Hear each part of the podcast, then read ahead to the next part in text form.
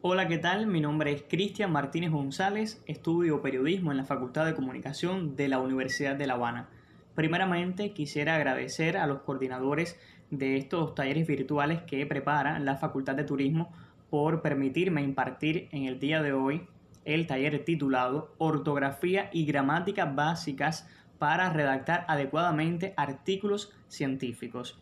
Quisiera comenzar haciendo alusión a una idea del académico español Amado Alonso, quien expresó que una lengua ha sido lo que sus hablantes hicieron de ella, es lo que están haciendo, será lo que hagan de ella. Por tanto, nosotros como hablantes actuales del español debemos preocuparnos por el buen uso del idioma y no solo preocuparnos, sino también debemos ocuparnos. Y yo creo que una manera de ocuparnos es precisamente con la realización de este taller virtual que pudiera ofrecer algunas pistas para darles herramientas a los futuros profesionales que egresan de la Facultad de Turismo. Para adentrarnos en materia, voy a, comentarles que existen dos obras de consulta imprescindible para el estudio del idioma. Además del diccionario, tenemos que estudiar la gramática y la ortografía.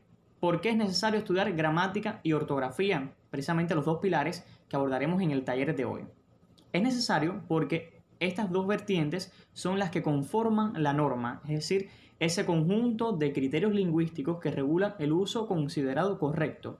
El diccionario académico también documenta otra acepción de norma y es precisamente la que alude a esa variedad lingüística que se considera preferible por ser más culta. La gramática académica, que es la aprobada en el año 2009 y que se extendió hasta el año 2011, es la primera desde 1931, es decir, la primera que realiza la Real Academia Española en conjunción con las demás academias de la lengua española, es decir, con las otras 22 que conforman la Asociación de Academias. Esta gramática consta de varios tomos dedicados a la morfología, a la sintaxis, a la fonética. También posteriormente se imprimieron varios tomos dedicados a una versión manual, a una versión básica y otros títulos que conforman este compendio que alude a la gramática, es decir, a esa parte de la lingüística que estudia los elementos de una lengua, así como la forma en que estos se organizan. Esta gramática que como había comentado, se aprobó en el año 2009 y se extendió hasta 2011, es una gramática descriptiva, es decir, muestra los diferentes usos que los hablantes les damos a las palabras a ambos lados del Atlántico, pero también es una gramática normativa porque aconseja usos y desaconseja otros. Como ya había comentado, además de la gramática, nos concierne también la ortografía es decir, ese conjunto de normas que regulan la escritura de una lengua. Es la ortografía especialmente normativa, es decir, la ortografía quizás es el aspecto que más pudiera trazar la norma lingüística, porque es lo que permite establecer el consenso a ambos lados del Atlántico y que lo mismo podamos entender tanto a Gabriel García Márquez como a Federico García Lorca, estando ellos en diferentes lados del océano. La primera parte de este taller va a estar enfocada precisamente en la gramática. Comencemos con algunas cuestiones relacionadas con el género.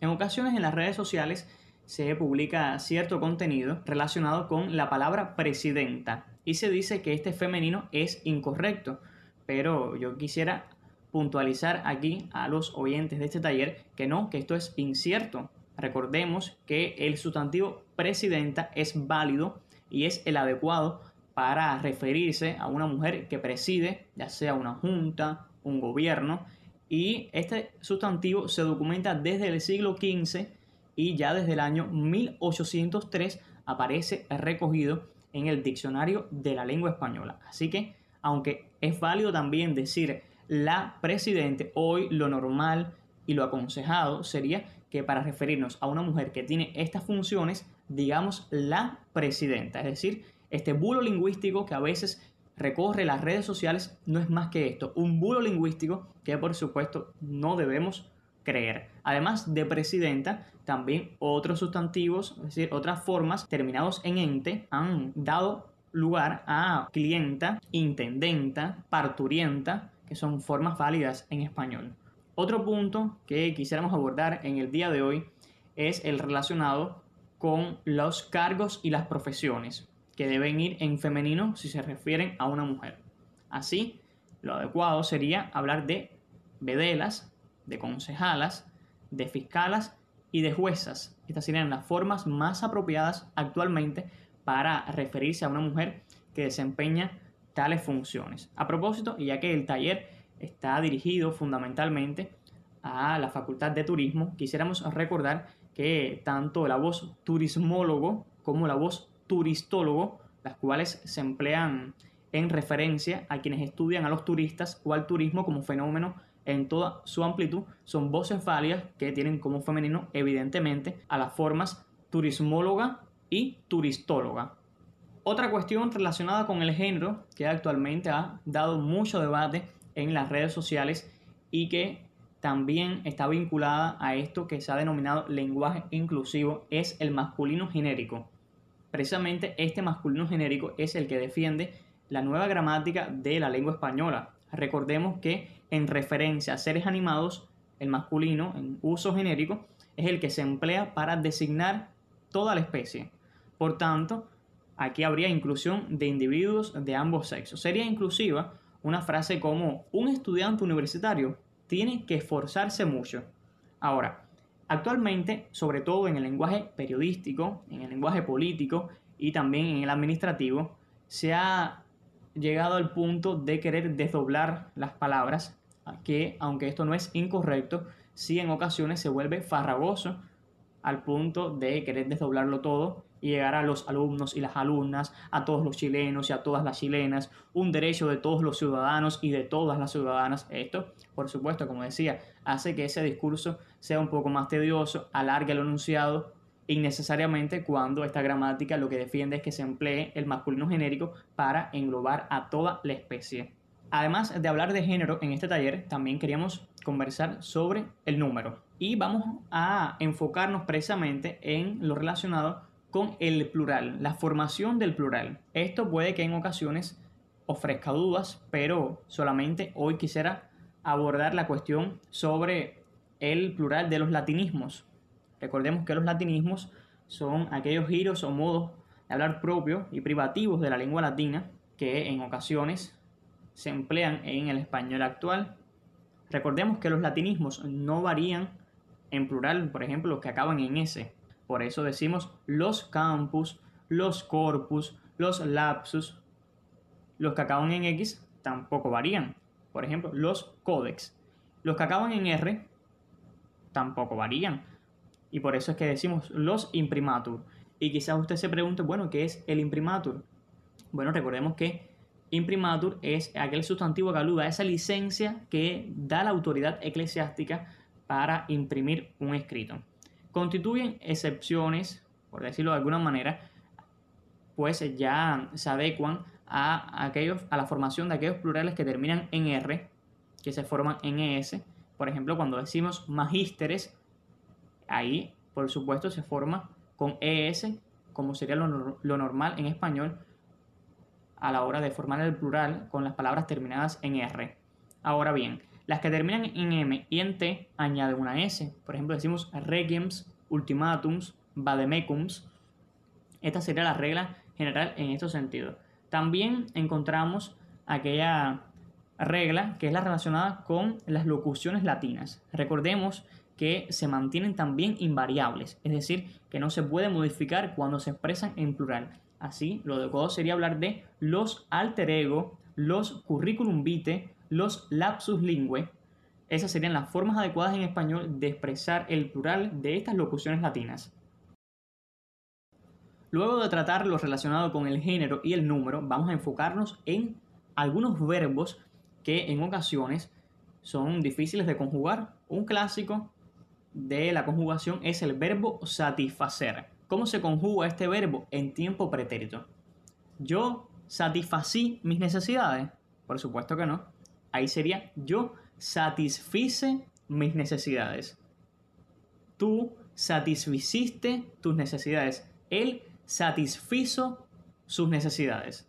Aquí recordemos, y es una ayuda que les puede servir, para saber conjugar adecuadamente el verbo satisfacer es pensar en la conjugación del verbo hacer.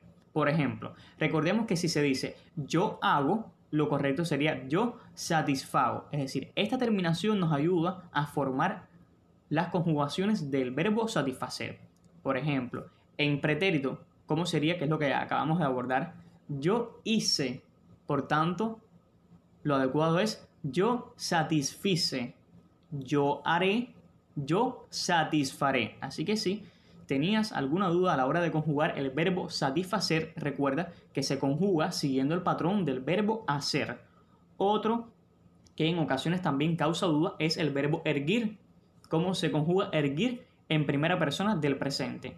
Yo yergo, yo irgo. Aquí estas dos formas son válidas para conjugar el verbo erguir en presente. Otro que también en ocasiones causa duda es el verbo errar. Lo más normal es que se diga yo hierro, pero también en otras regiones y es igualmente válido decir yo erro, como consta en la 23 edición del diccionario académico. Solamente me quedan dos verbos para ilustrar usos que serían los adecuados. Por ejemplo, conducir. ¿Cómo sería el pretérito del verbo conducir? Él condució, no. Ahí lo adecuado evidentemente sería él condujo. Recuerden que estas son irregularidades especiales y lo normal sería yo conducí. Eso sería lo normal. Pero ¿qué pasa? Como estos verbos son irregulares y forman un pretérito llano, esas palabras que iban a ser agudas, es decir, yo traducí, yo conducí, esas palabras se van a, a volver llanas y por tanto, escuchen bien, lo adecuado es decir, yo conduje, yo traduje, yo seduje. Por último, el verbo abolir. ¿Cómo se conjuga este verbo? Bueno, actualmente tiene todas las conjugaciones. Es decir, yo, yo puedo decir yo abolo, yo abolía, yo abolí, yo aboliré, yo aboliría. Pero ¿por qué digo actualmente? Ah, porque hasta no hace mucho tiempo el verbo abolir entraba dentro de la clasificación de los verbos defectivos. ¿Cuáles son estos verbos defectivos? Son aquellos que tienen una conjugación incompleta, es decir, aquellos que constituyen paradigmas que carecen de algunas formas flexivas.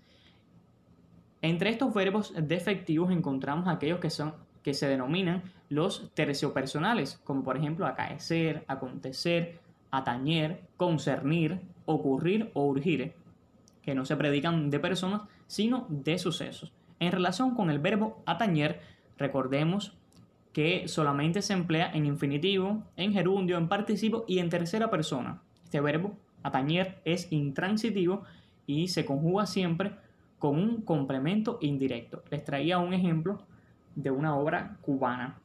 Esta es una cuestión que atañe a, es decir, que se conjuga con la preposición a.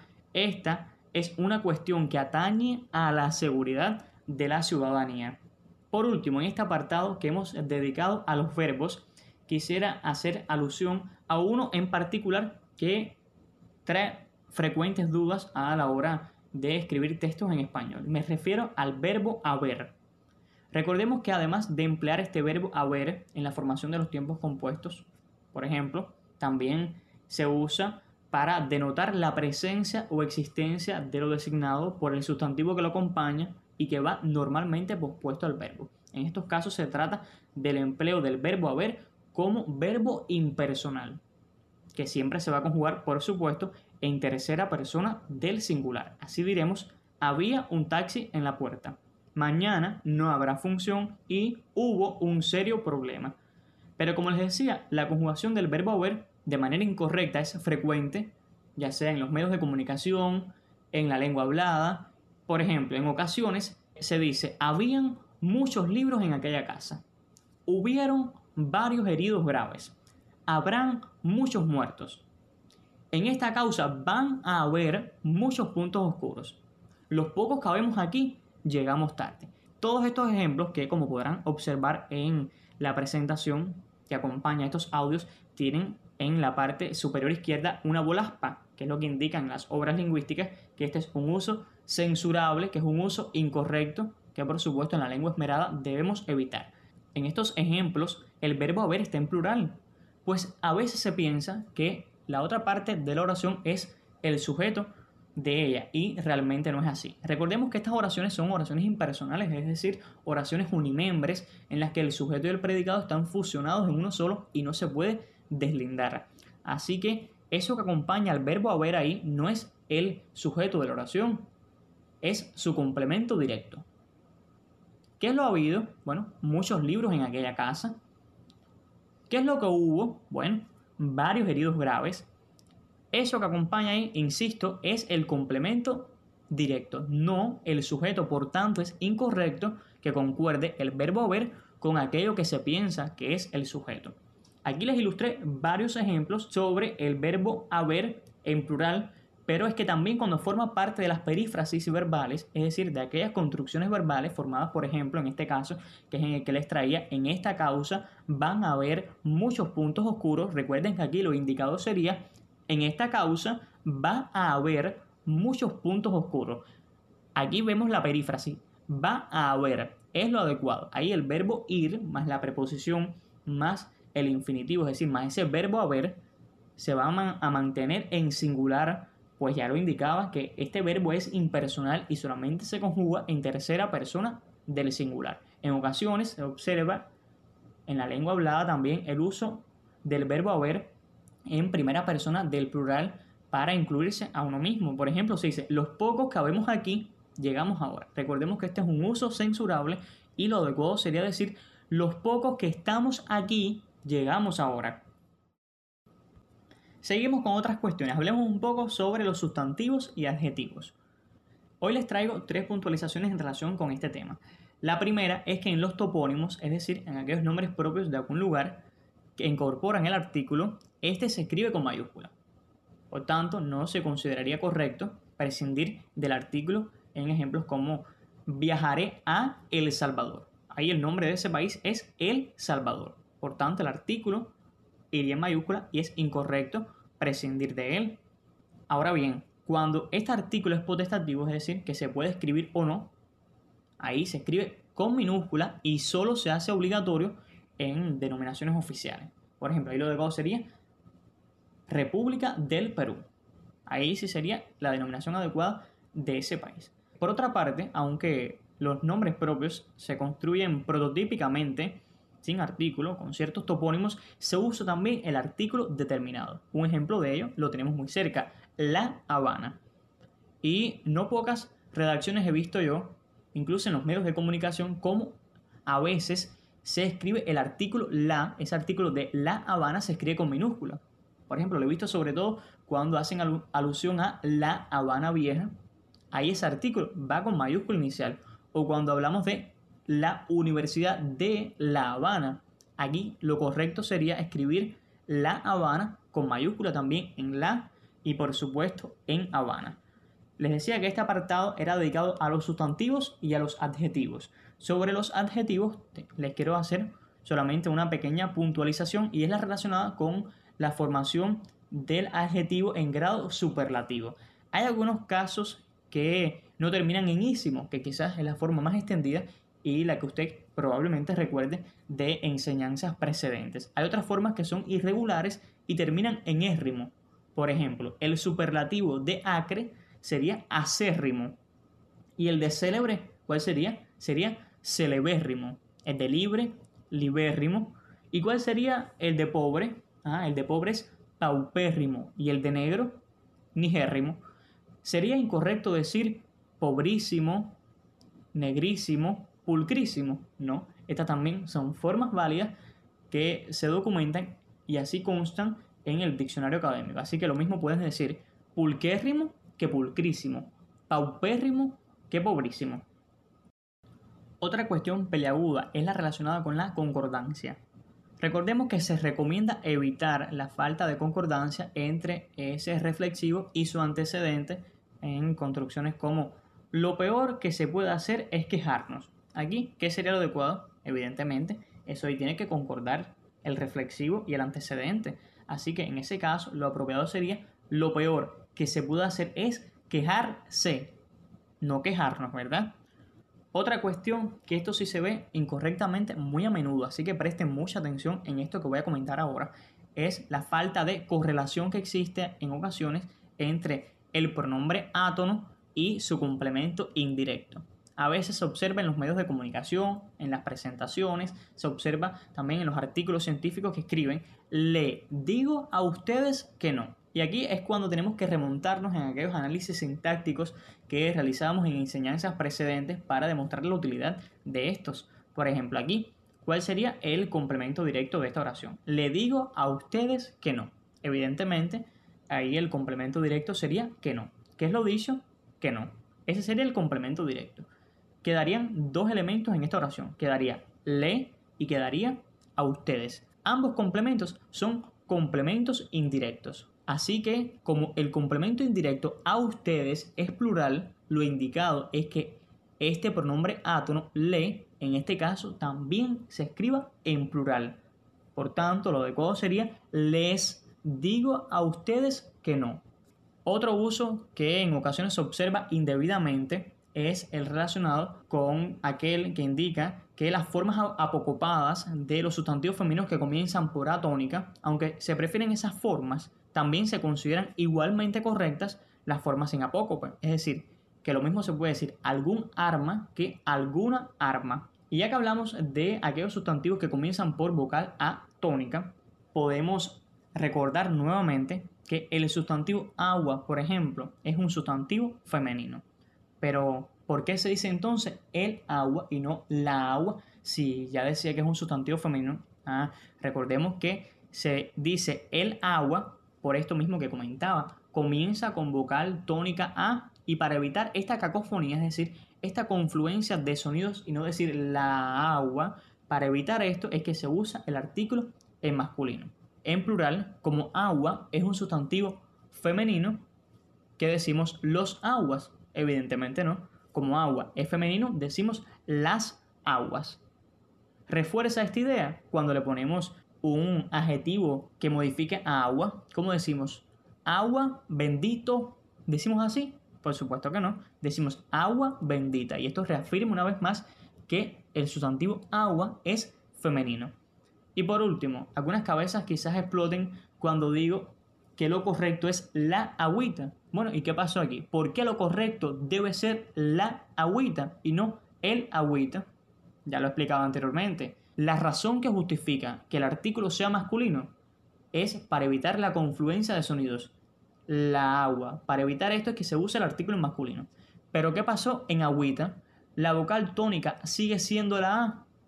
La agüita, no. El acento se traslada para la segunda sílaba. Cae en wi. Agüita. Por tanto, aquí lo adecuado es que se diga la agüita, puesto que agüita sería evidentemente un sustantivo femenino. Antes de terminar estas cuestiones relacionadas con la gramática, les recuerdo a los amigos oyentes de este taller que pueden plantearnos sus dudas lingüísticas sobre cualquier elemento que haya abordado en lo que va del taller. No obstante, voy a seguir ahora con algunos usos no recomendados que quizás puedan plantearles algunas dudas que por supuesto las puedo atender cuando concluya el taller. Algunos usos no recomendados. Por ejemplo, se recomienda evitar el empleo del adverbio relativo donde cuando no tiene antecedente locativo. Por ejemplo, es incorrecto decir proyectos donde, en decisiones políticas donde, pues aquí en ellas no aparece el adverbio relativo donde con un antecedente locativo. Aquí lo apropiado sería decir proyectos en los que, decisiones políticas en las que, pues como decía, aquí ni proyectos ni decisiones políticas son complementos locativos, es decir, no son de lugares. Por tanto, aquí es incorrecto el uso del adverbio relativo donde. Esto es un uso que en ocasiones se conculca en artículos científicos, en los medios de comunicación y por tanto debe evitarse. Recordemos que son incorrectas expresiones como si llovería, no iría. Lo hizo para que sería más cómodo. Le avisaría cuando lo vería. Todas estas expresiones son incorrectas. Y aquí a mí siempre me gusta recordar aquel error que no sé si usted, estimado oyente de este taller, se haya percatado de él al escuchar la canción Cuando me enamoro. Aquí hay un verso y si no lo ha escuchado, lo invito a que cuando se acabe este taller vaya, busque la canción Cuando me enamoro de Enrique Iglesias y de compositor Juan Luis Guerra, que escuche esta canción para que oiga el error en una parte en la que él dice, dice Juan Luis Guerra, si la luna sería tu premio, yo juraría hacer cualquier cosa por ser su dueño. Aquí, como ya anunciaba, es incorrecto que en las condicionales, en las oraciones condicionales, es decir, en aquellas oraciones que empiezan con la partícula átona si, si la luna sería tu premio, aquí lo adecuado es que ese verbo se conjugue en el tiempo pretérito del subjuntivo. Por tanto, lo apropiado sería si la luna fuera tu premio, si la luna fuese tu premio, volviendo a los ejemplos iniciales, si llovería no iría, que es lo adecuado entonces, si lloviera no iría, si lloviese no iría. Esto sería lo apropiado en este tipo de oraciones. Por último, recordar que, bueno, si yo dijera esto así, como lo acabo de anunciar, estaría cometiendo un error gramatical. La nueva gramática de la lengua española indica que se recomienda evitar el uso del infinitivo con los verbos decir, señalar, indicar y otros similares en los contextos en los que se introduce alguna información dirigida a alguien como señores, informarles de que tal cosa. Por último, decir que tal cosa. Aquí lo adecuado sería usar ese verbo auxiliar que acompañe al infinitivo.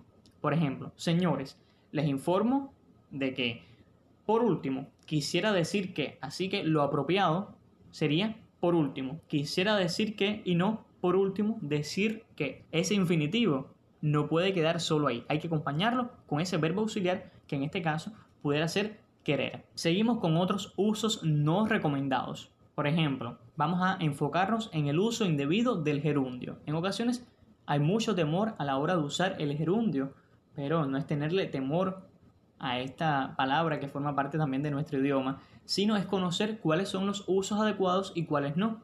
Por ejemplo, recordemos que el gerundio como modificador restrictivo del nombre es incorrecto. Y esto es frecuente en el lenguaje periodístico y por supuesto también en el lenguaje administrativo. Es incorrecto decir, por ejemplo, nueva ley reformando las tarifas aduaneras. Recordemos que ahí reformando no puede modificar la ley, es incorrecto. Esa no es una función del gerundio en español. Aquí lo apropiado sería nueva ley que reforma, es decir, un complemento introducido por un pronombre relativo. Nueva ley que reforma. O también puede ser un complemento introducido por una preposición y un infinitivo. Nueva ley para reformar. Por otra parte, es incorrecto el uso del gerundio cuando indica una pura relación de posterioridad. El gerundio no puede expresar una acción posterior al verbo. Es incorrecto decir, estudió en Madrid yendo después a Buenos Aires. Es decir, ese yendo después a Buenos Aires denota una acción posterior al verbo estudiar. Por lo tanto, en este caso, lo adecuado sería, estudió en Madrid y luego fue a Buenos Aires. Estudió en Madrid y fue después a Buenos Aires. Eso sería lo adecuado en ese contexto. Por último, terminamos con dos usos que se conculcan muy a menudo en las redacciones. No se recomienda el empleo del adjetivo mismo con valor anafórico. Bueno, me quedé botado. ¿Qué es esto de valor anafórico? Bueno, les pongo un ejemplo a ver si ya reconocen este uso indebido o este uso no recomendado que la nueva gramática indica que no se abuse mucho de él. Un ejemplo sería, ya se aprobó el documento. El mismo contiene ocho artículos. En estos casos, lo que indica la gramática académica es que ese el mismo contiene ocho artículos se sustituye por un pronombre. ¿Cuál pudiera ser aquí? Ya se aprobó el documento, el cual contiene ocho artículos. Ya se aprobó el documento. Este contiene ocho artículos. Aquí es donde vemos ese valor anafórico de mismo que estaría sustituyendo en este caso a el sustantivo documento. Ahora sí, el último uso no es recomendado de los tantos que hay en esa nueva gramática de la lengua española, pero por una cuestión de tiempo no puedo abordar en el taller de hoy todas las cuestiones relacionadas con la gramática, pues en una segunda parte me enfocaré en lo relacionado con la ortografía. Y es una expresión que se usa muy a menudo. Es la expresión en base a. Esta obra académica indica que se recomienda evitar a toda costa la expresión en base a En su lugar, se deberían usar expresiones en español que estilísticamente estarían mejor justificadas. Por ejemplo, con base en, sobre la base de, basándose en, a juzgar por, de acuerdo con. Así que en lugar de decir en base a tal cosa, tú vas a decir de acuerdo con tal cosa, basándose en tal afirmación. Eso sería lo recomendado por la nueva gramática de la lengua española. Como ya habíamos anunciado al inicio, dedicaremos la segunda parte de este taller a la ortografía. Nos centraremos en las novedades ortográficas vigentes desde el año 2010, cuando se aprobó la última edición de la ortografía de la lengua española. Entre estas novedades, citamos algunas relacionadas con la acentuación. Recordemos que hasta este año, es decir, hasta el año 2010, cuando solo, es decir, cuando la palabra solo ya se empleaba como adverbio, es decir, cuando equivalía a solamente o a únicamente, se debía acentuar obligatoriamente en casos de ambigüedad, es decir, en casos en que se pudiera confundir con el adjetivo solo. Actualmente esta obra académica indica que no debe tener tilde nunca cuando no hay riesgo de ambigüedad. Es decir, la palabra solo la escribiremos siempre sin tilde cuando no hay riesgo de ambigüedad. Pero, ¿qué pasa en los casos en que hay ambigüedad? En estos casos es cuando funciona como adverbio, se desaconseja la tilde. Es decir, ni aún en casos de ambigüedad, lo recomendado sería que usted lo tildara.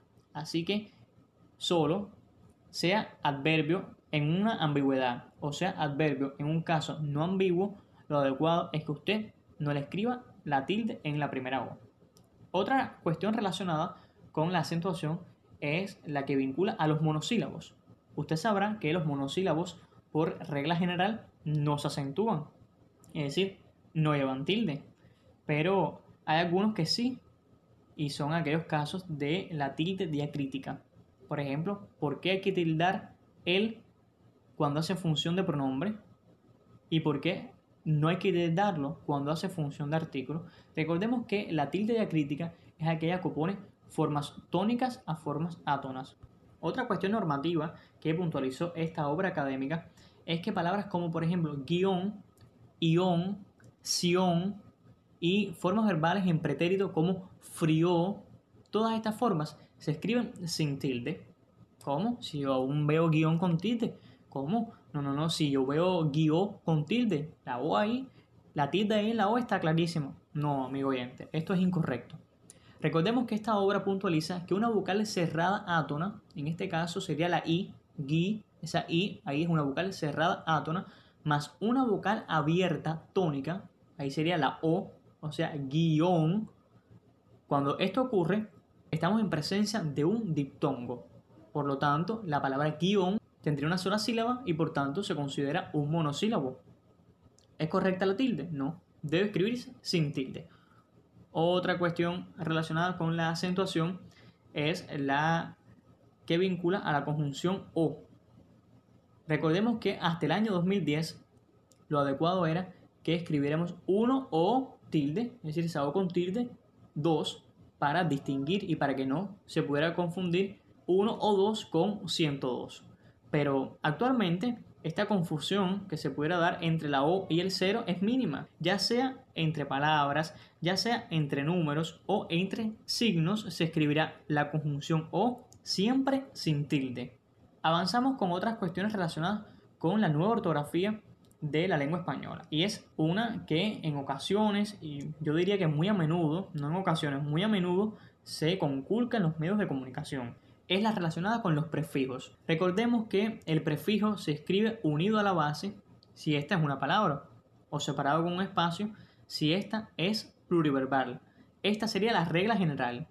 Así, aunque le parezca súper raro, aunque le parezca súper extraño, debemos escribir el prefijo súper unido a ese adjetivo. Súper raro. Todo eso se escribe en una sola palabra escribiremos expresidente. Ahí el prefijo ex va obligatoriamente soldado al sustantivo. Expresidente. Escribiremos posgrado. Bueno, y se puede escribir postgrado, es decir, después de esa S se puede escribir una T. Sí, también se puede escribir una T, pero la recomendación actual es que en este caso evitemos esta T. En este caso se puede prescindir de la T. Posgrado, esa sería la forma recomendada Pero siempre se pudiera eliminar la T cuando empleemos el prefijo post. No. Les pongo otro ejemplo. Post sindical. Como sindical comienza con S, ahí no sería adecuado que esas dos S confluyeran o que elimináramos a cuna. No, no. Aquí hay que mantener el prefijo post sindical. Todo eso en una sola palabra. Estos serían algunos ejemplos en los que el prefijo modifica a un sustantivo, a un adjetivo, es decir, modifica a una sola palabra. Pero, ¿qué pasa cuando el prefijo modifica a una base que es pluriverbal? Es decir, cuando modifica a más de una palabra. Por ejemplo, cuando modifica a teniente coronel. El prefijo aquí se escribe separado. Ex teniente coronel. ¿Qué pasa cuando modifica una base pluriverbal como primer ministro? Aquí sería también separado. Vice primer ministro. Como les decía, cuando el prefijo afecta más una palabra, lo indicado es que se escribe separado de ella. Por tanto, hay que escribir super de moda. Pro Barack Obama. Pero ¿qué pasa cuando el prefijo afecta a una sigla? Aquí lo indicado sería escribir anti, guion o tan. Y cuando afecta a un número, igualmente hay que escribir el guion. Sub, guion 16. Y cuando afecta a un nombre propio, bueno, aquí ocurre lo mismo. Hay que escribir el guion. Pro, guion Obama. ¿Y qué pasa en casos como anti y pro alemán, pre y post natal? Aquí lo adecuado sería escribir el primer prefijo con un guion y el segundo soldado a la base que afecta. Cuando el prefijo se repite, lo adecuado es que se escriba unido a la base. Así diremos que tal actor es súper, súper guapo. Todo eso escrito en una sola palabra. Pero si el prefijo no es el mismo y también afecta a una palabra, aquí también habría que escribirlo en un solo vocablo ex vicepresidente. Todo eso en una sola palabra. Esto es lo relacionado con los prefijos que en ocasiones se conculca demasiado, diría yo, en los medios de comunicación y en los demás artículos y obras literarias que he podido consultar. Que la ortografía de la lengua española haya dedicado más de 50 páginas al tratamiento de las mayúsculas y las minúsculas es un indicio de cuán complicado y cuán peliagudo pudiera tornarse este asunto. Recordemos que esta obra académica indica, escuche bien, esta obra académica indica que los cargos, acompañen o no al nombre propio, deben escribirse con inicial minúscula. Así diremos el rey Felipe VI, el Papa Francisco, ministro, presidente, director general, príncipe, obispo, juez, todos estos cargos deben escribirse obligatoriamente con minúscula. Esto es lo que indica la ortografía de la lengua española, aunque ustedes vean muy a menudo, por ejemplo, presidente, primer secretario, aunque usted vea eso con mayúscula, lo adecuado es que se escriban con minúscula inicial, porque son nombres comunes. Ahora, los tratamientos, es decir, esas formas que se colocan delante del nombre, también se escriben con minúscula. Ay, pero yo he visto Don Quijote con mayúscula. Ay, pero yo he visto Sor Juana Inés con mayúscula. Bueno, les cuento que eso es incorrecto actualmente. Esta obra académica indica que los tratamientos se escriben con minúscula, así que lo apropiado sería Don Quijote, ese Don va con minúscula, y Sor, ese Sor de Sor Juana Inés, también se escribe con minúscula. Pero estos son los tratamientos. Ahora, las abreviaturas de los tratamientos sí mantienen la mayúscula, es decir, que la abreviatura de Don sería una D, y un punto, por supuesto, pues se trata de una abreviatura. Como este taller pretende ser de utilidad para redactar artículos científicos, una abreviatura que en ocasiones también se observa indebidamente es la abreviatura de doctor en ciencias y la de máster en ciencias. Aquí yo me he encontrado con muchísimos errores. Recordemos que las abreviaturas deben cerrarse por punto. Diríamos, la de doctor en ciencias sería D mayúscula, por supuesto, R minúscula, punto, espacio, C mayúscula, punto. En el caso de doctora sería D mayúscula, R minúscula, A minúscula, punto, espacio, C mayúscula, punto. Estas serían las formas adecuadas para referirse a un doctor en ciencias o a una doctora en ciencias. Y con la de máster, bueno, ahí sí el récord de imprecisiones a la hora de escribirlas abunda. Aunque en Cuba no se usa mucho la abreviatura MTR o MGTR, la que Master y a Magister, lo apropiado sería que empleáramos la abreviatura M mayúscula, punto, espacio, S mayúscula, C minúscula, punto. Debe evitarse la forma M mayúscula, S mayúscula, C, que es la habitual en el idioma inglés. Así que en español estas son las formas recomendadas en esta obra académica. Otras novedades ortográficas están relacionadas con la geografía. Los puntos cardinales se escriben con inicial minúscula. Así iremos rumbo al norte, hemisferio sur. Ahí, por supuesto, norte-sur, habría que escribirlo con minúscula. ¿Siempre se escriben con minúscula? Evidentemente no. Cuando forman parte de un nombre propio, como por ejemplo América del Norte, aquí, por supuesto, hay que escribir norte con mayúscula. Otro uso que a veces se conculca en los medios de comunicación es el relacionado con aquel sustantivo genérico que acompaña el nombre de los accidentes geográficos. Cuando decimos mar Caribe, océano Pacífico, en estos casos mar y océano hay que escribirlo con inicial minúscula, pues ya lo decía, son sustantivos genéricos, no así los nombres propios Atlántico, Caribe, que sí llevan mayúscula inicial. Otras expresiones meramente referenciales como península ibérica, península itálica, evidentemente habría que escribirlas con minúscula, pero península de Yucatán, ahí península, igualmente se escribía con minúscula, evidentemente Yucatán, como es el nombre propio de la península, ahí sí llevaría mayúscula. ¿Hay excepciones? Por supuesto que sí. En el caso de las costas, ahí incluso el genérico se escribe con mayúscula. Esta sería una posible excepción. Costa Sur, por ejemplo. Costa Aquí lo que indica esta obra académica es que se escriban con mayúsculas. Otras novedades que trajo la ortografía del año 2010. Yo digo novedades porque es probable que quizás usted ahora escuchando este taller es que se entere de que desde el año 2010, es decir, hace más de 10 años, están vigentes y aún se siguen cometiendo errores ortográficos en los medios, se siguen cometiendo errores ortográficos en los artículos a la hora de redactar. Por ejemplo, Recordemos que se prefiere conservar la letra K en palabras que se usan mayoritariamente con ella. Por ejemplo, aunque usted en ocasiones observe Irak con Q, al final esa Q ahí es incorrecta. Aquí esa Q sola no mantiene el sonido K. Por tanto, lo adecuado sería Irak con K y no con Q. Otra novedad, el nombre de la letra R. Sí, algo tan fácil como esto. La letra R se llama R. Así que si yo les digo, bueno, deletrea ahí la palabra pero. ¿Tú qué tendrías que decir? P-E-R-O. Y es probable que hayas escuchado a alguien que diga P-E-R-O. O algún maestro que tiene muchos años de experiencia que diga R. No, actualmente lo adecuado es que la letra R se llame R. Así como escucha. Otro uso que se conculca muy pero muy a menudo en los medios de comunicación es cuando la X conserva su valor como fonema J. Por ejemplo, usted dice México, ¿verdad? O usted no dice México. Bueno, ¿por qué dice Texas? No, no, no. Lo adecuado es que esa X en estos topónimos mantenga su valor como fonema J.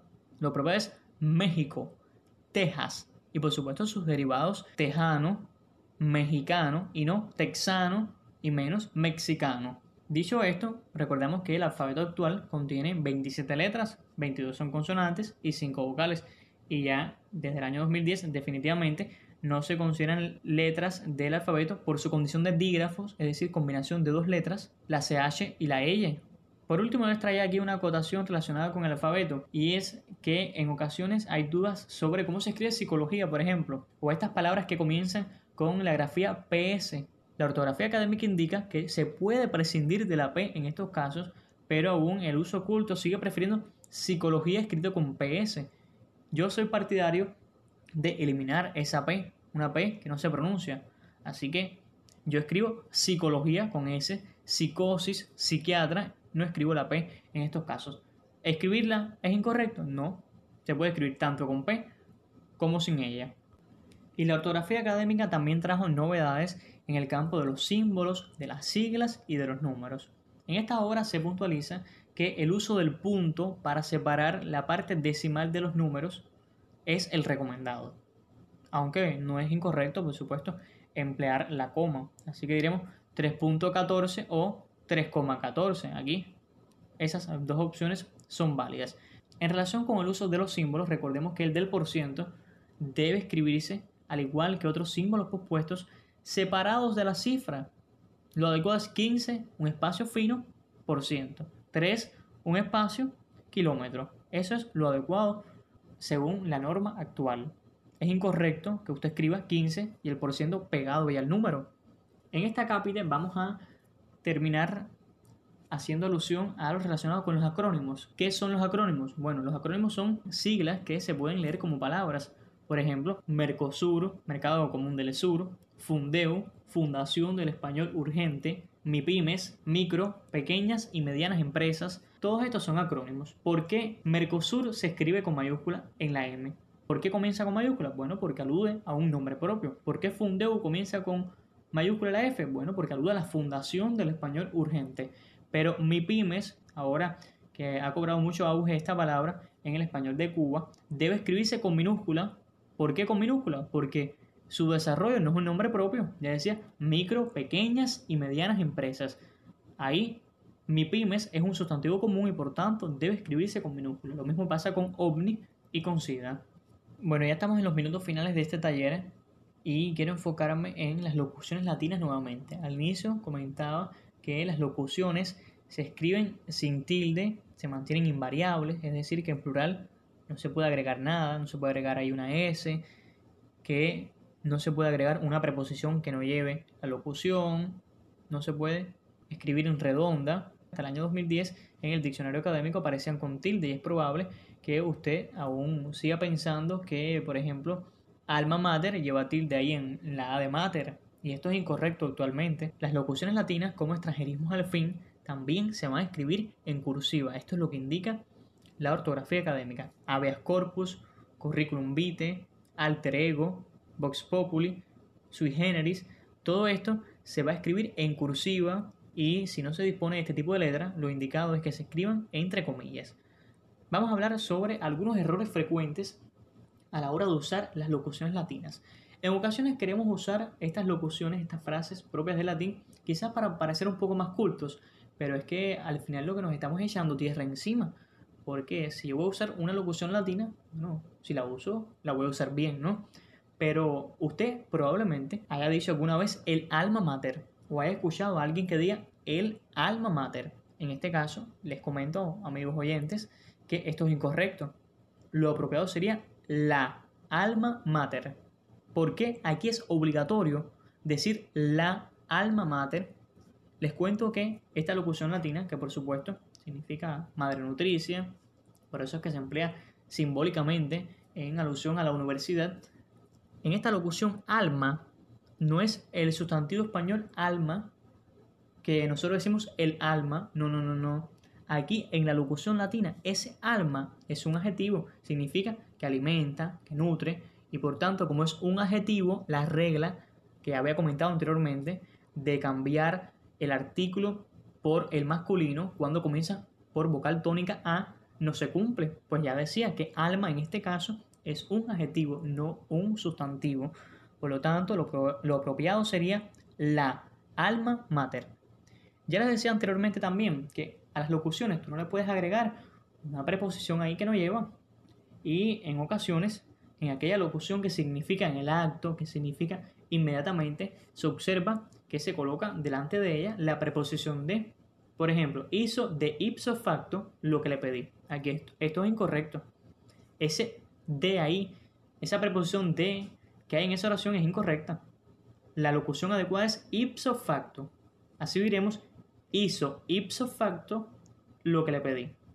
Probablemente en algún tras la huella usted haya escuchado hablar sobre los modus operandis. Esto es incorrecto.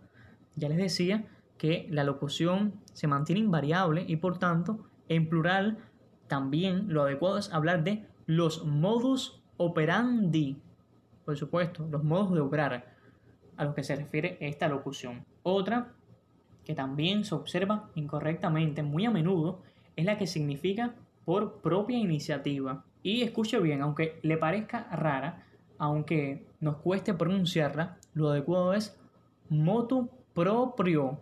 ¿Escucharon bien? Motu proprio.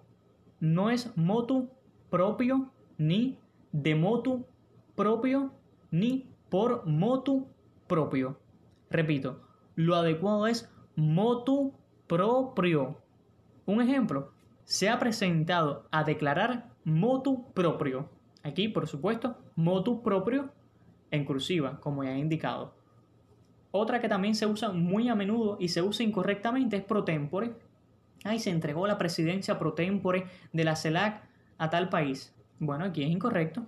¿Por qué es incorrecto? Bueno, porque les decía que tempore ahí no debe llevar tilde, porque las locuciones y las demás palabras del latín no llevan tilde porque en la lengua latina no existían. Así que lo adecuado sería pro tempore sin tilde y en cursiva. A grosso modo, esto es lo que traía para comentarles en este taller de hoy. Pero si yo terminara este taller así, me estaría echando tierra encima también, porque es que ya les decía, la locución latina adecuada es grosso modo y en ocasiones se usa indebidamente a grosso modo. Esto es incorrecto, ¿verdad? Lo apropiado es grosso modo, que como todos sabemos, grosso modo significa aproximadamente o a grandes rasgos. Ahora sí, grosso modo, estas son algunas cuestiones ortográficas y gramaticales que quería abordar en el taller de hoy. Me he extendido bastante y sin embargo no he podido abordar profundamente como quisiera estas cuestiones, así que yo exhorto a los que nos han acompañado hasta el final que nos planteen las dudas que hayan podido quedar a lo largo del taller, que si en alguna ocasión tienen alguna duda lingüística, que no duden en planteárnosla a través de nuestro servicio de atención de dudas lingüísticas, les decía, y habían compartido también en la convocatoria que yo soy el creador del proyecto Buen Idioma. En este proyecto tenemos habilitado gratuitamente un servicio de consultas lingüísticas, así que si usted tiene alguna duda relacionada con el uso correcto del español actual, puede planteárnosla a través de nuestras redes sociales, también aquí en Telegram, mediante el bot Buen Idioma Bot o mediante correo electrónico dudasbuenidioma.gmail.com. Les saluda Cristian Martínez. Muchísimas gracias por acompañarnos en este taller. Gracias nuevamente a los coordinadores por invitarme y estoy abierto a próximas ediciones de un taller similar a este. Saludos.